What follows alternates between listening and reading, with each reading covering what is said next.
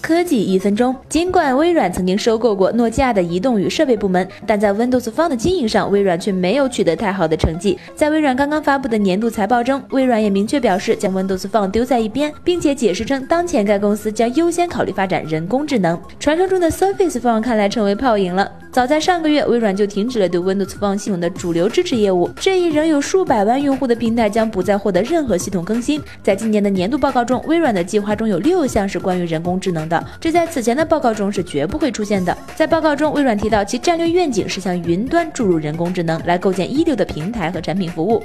在放弃了自家的移动平台之后，微软也会把更多精力转移到 iOS 和安卓平台。